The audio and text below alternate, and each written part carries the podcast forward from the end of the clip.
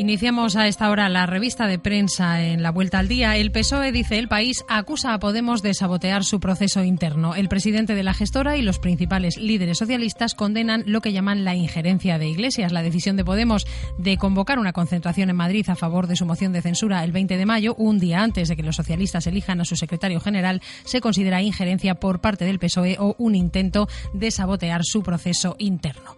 Un pacto millonario con el PNV permite a Rajoy salvar los presupuestos. Los nacionalistas vascos obtienen una rebaja en el cupo de 569 millones anuales y recuperan 1.400 millones que reclamaban a Hacienda por liquidaciones pendientes. En el ámbito internacional, la Unión Europea exige a Londres una elevada factura por el Brexit. El mandato aprobado ayer por Bruselas demanda a Reino Unido el pago de todos los compromisos adquiridos antes de su salida. También se refiere el país al debate televisivo ayer de los dos candidatos a las presidenciales francesas y afirma que Macron se consolida tras un feroz cara a cara con Le Pen.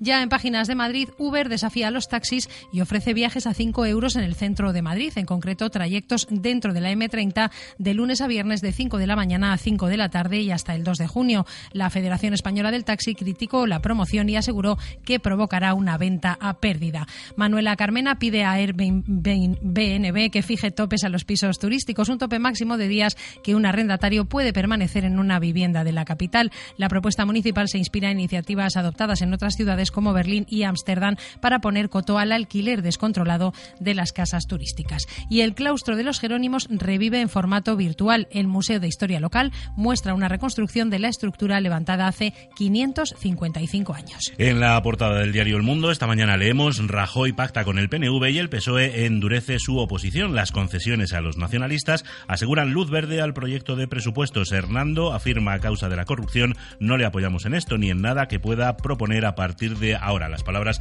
del portavoz del Partido Socialista en el Congreso. Fotografía de portada para Susana Díaz. Fue ayer la principal atracción de la Feria de Abril, dice este periódico. Ataviada con un vestido típico y flor en la cabeza, la líder andaluza sonrió a diestro y siniestro, dice el mundo, en vísperas de que hoy se conozcan los avales logrados por cada candidato a las primarias del Partido Socialista. Cuenta también el mundo hoy, Macron aguanta los golpes de Le Pen en un debate lleno de insultos. El líder centrista deja en evidencia la debilidad del programa de la candidata ultraderechista al Elíseo en ese debate que mantuvieron en la jornada de ayer, el único televisado antes de la segunda vuelta de las elecciones presidenciales francesas. Cuenta además el diario El Mundo que Teresa May arremete contra la Unión Europea por tratar de influir en las elecciones británicas del 8J. Hay otra noticia o rumor de noticia relacionado en el Reino Unido, porque a estas eh, horas hemos eh, podido saber que la reina de Inglaterra, Isabel II, está convocando a todo el personal de la casa de Windsor al Palacio de Buckingham, su residencia, la residencia real en Londres, para una reunión esta misma mañana que ha disparado las especulaciones en los periódicos británicos, ya que no se conoce el alcance de lo que se va a comunicar en ese Palacio de Buckingham. En páginas interiores, el diario El Mundo nos cuenta, denuncian que Ignacio González espió a Cifuentes. El diputado popular alertó de la trama y declara al juez que un ex policía la seguía. También habla este periódico del negocio del Open a la justicia. El Ayuntamiento de Madrid denuncia en la Fiscalía Anticorrupción el acuerdo suscrito entre Gallardón y la empresa MTP para la organización del torneo hasta 2021. Alega el ayuntamiento que podría haberse incurrido en delitos de prevaricación y malversación. Y un asunto más de Madrid para el mundo, Martínez Almeida, el nuevo portavoz del Grupo Popular en el ayuntamiento, descarta una moción de censura a Carmena. El portavoz dice que en estos momentos no sería posible un pacto con el Partido Socialista. ABC dedica su portada al debate de los presupuestos generales del Estado y titula cinco votos que valen 4.000 millones. A cambio de salvar hoy las cuentas del Estado, el PNV arranca del Gobierno una importante rebaja del cupo vasco, inversiones en obra pública y la clarificación de competencias en conflicto. En la foto de portada podemos ver a Mariano Rajoy, el presidente del Gobierno,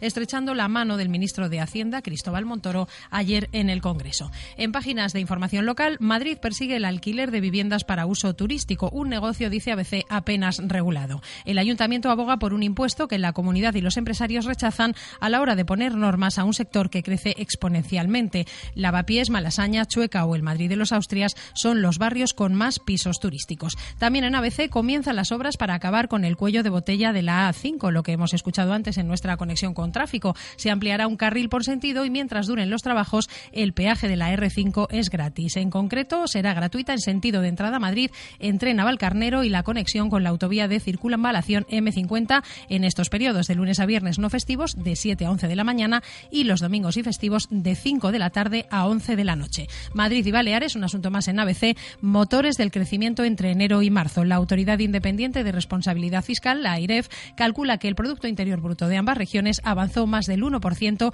en el primer trimestre.